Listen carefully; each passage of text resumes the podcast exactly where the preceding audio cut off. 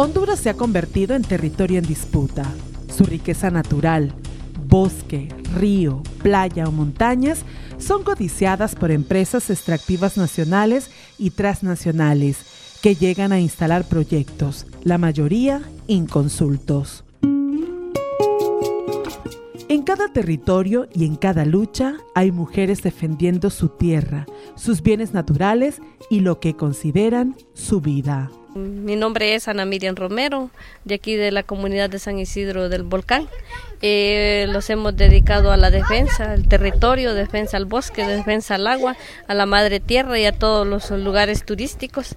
Eh, me declaro como una defensora y, y defensora iré a morir siempre hasta la muerte. Ana Miriam Romero es una destacada defensora de derechos humanos e integrante del Consejo Indígena Lenca San Isidro del Volcán en el municipio de Santa Elena La Paz. Su lucha se remonta al año 2010, cuando presentaron una demanda para que la municipalidad reconociera sus tierras ancestrales. Ana Miriam lucha porque se reconozca el derecho a la tierra de las comunidades indígenas. Ana Miriam, junto a su esposo Rosario Vázquez, por años se han opuesto activamente a la instalación de la hidroeléctrica Los Encinos, propiedad de la eterna diputada nacionalista Gladys Aurora López y su esposo Arnold Castro. Su compromiso en defensa del agua les ha traído serias consecuencias. Rosario Vázquez estuvo preso por dos años. Ana Miriam quedó sola criando sus hijos y al frente de la lucha en contra de la hidroeléctrica. En el año 2015 fue cuando eh, le declararon una orden de captura a él y entonces desde ese momento empezó la persecución que ellos eh, dormían en el monte, había momentos que habíamos que irlos a buscar para la comida, ahí fue cuando vino la represión entonces de, del ejército, entonces el 22 de octubre del año 2015 15. Yo me encontraba embarazada de, de mi niña que tiene 7 años. Entonces fue cuando vino el ataque a la comunidad a las 4 de la madrugada fue cuando me encañonaron, a mí me arrastraron en un momento que yo perdí conocimiento porque me atacaron, va. Y entonces fue, fue enjuiciado también esas personas y el mismo clase que andaba, fuimos a la ley para declarar todo lo que estaba sucediendo en ese momento, entonces yo me sentía con peligro de, de votar mi niña.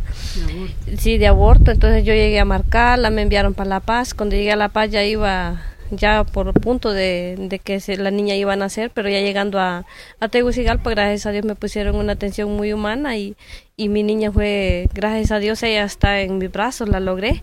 Entonces, desde ese momento yo me dediqué solo a sufrir, francamente, porque yo tenía que ver que por la comida mi esposo no podía salir de la casa, de la comunidad, solo en el monte. Entonces yo con mis hijos me dediqué a jalar la comida para la casa. Ana Miriam Romero fue reconocida el año 2016 con el premio Frontline Defenders para defensores y defensoras de derechos humanos en riesgo, que honran la labor de defensores y defensoras que de manera no violenta contribuyen de manera extraordinaria a la promoción y protección de los derechos humanos en sus comunidades, a menudo corriendo riesgos personales. En ese momento quien quería hacer la hidroeléctrica era Gladys Agrora con los activistas del Partido Nacional de aquí del municipio de Santa Elena. Y también como había una represión de Juan Orlando, entonces nosotros sentíamos que presentíamos la muerte, va, pero gracias a Dios que, confiamos en Dios, los hemos librado y nosotros estamos de pie.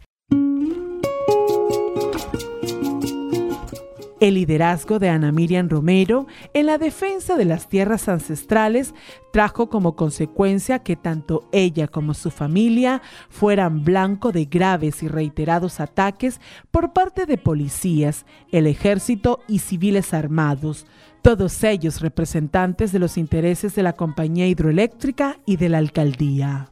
La represión que hubo solo fue porque nosotros eh, denunciamos y las fuimos a sacar cuando ellos hicieron la toma, que en esa toma a mí me da risa porque en realidad yo, yo conozco el teje y maneje de la comunidad, cómo se inició la, la lucha, porque yo era la única mujer, en esos, habían más de 100 hombres que íbamos a, cuando fuimos a sacarlos del río y solo yo presentaba como una mujer, en ese entonces las mujeres todavía no, no identificaban una lucha, entonces en ese momento, eh, desde ese momento ellos oh, le pusieron los ojos a mi esposo que que él era la persona que era cabeza, bueno, hasta lo dibujaban en el camino, que él era cabeza podrida, cabeza ahumada, que la represa iba.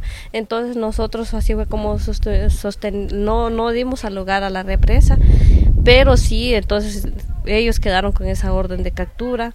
Entonces siete años estuvo él, cinco años estuvo escondido que entonces no podía salir afuera, solo yo me dedicaba a, trabajar con los hipotes, a, representar reuniones. ¿Cuántos hijos tiene? Eh, mire, mis niños han sido siete, pero lástima, enterré dos porque después de que tuve la niña, entonces yo quedé con un problema personal que fueron de los nervios del ataque que me dieron los policías, quedé con nervios, entonces yo ya no puedo tener hijos.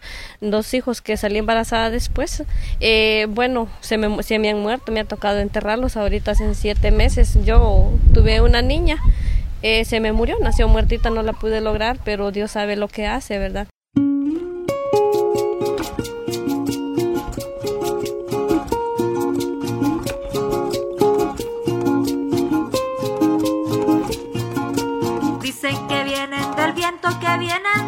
Y que vienen del sol. Dicen que vienen del viento, que vienen del suelo y que vienen del sol. Dicen que vienen del mar, dicen que vienen del mar. Vienen de la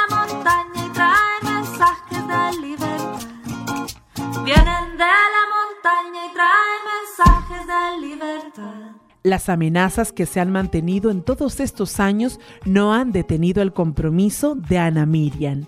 Ella está comprometida en la defensa de su río, su comunidad y el derecho que como indígena les asiste. Ella, mujer, lideresa, madre y compañera, se convierte en una aliada en la labor de defender derechos humanos y los bienes naturales en Honduras. Siempre en esa lucha para defender hasta morir. Primero Dios que nuestros hijos también ellos defiendan, porque ese es, vamos a morir, pero vienen otros quien defiendan. Entonces nosotros las mujeres hemos sentido, pero hemos avanzado, gracias a Dios, en algunos pasos, porque logramos a tener nuestra comunidad y vamos para más. Dicen que vienen del viento, que vienen del suelo y que vienen del sol. Dicen que vienen del viento, que vienen del suelo y que vienen del sol. Esta es una producción de Yolani Pérez para Radio Progreso, la voz que está con vos.